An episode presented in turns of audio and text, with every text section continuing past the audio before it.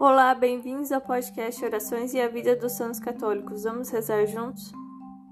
Continuando a série de reflexões do livro História de uma Alma. Santa Teresinha recebeu em sua casa duas crianças, e ela diz que o santo batismo deposita na alma dos pequenos um germe muito profundo das virtudes de Deus, uma vez que já se manifestam desde a infância, e que a esperança dos bens futuros é suficiente para levar à aceitação de sacrifícios. Compreendi, diz ela, o que disse Jesus no Evangelho. Melhor seria lançar-se ao mar do que escandalizar um só destes pequeninos. Deus não precisa de ninguém para fazer sua obra, mas assim como ele permite a um jardineiro o cultivar plantas raras e mimosas, e para tanto o capacita de entendimento necessário para cuidar bem delas, da mesma maneira, quer Jesus ser ajudado no divino cultivo das almas.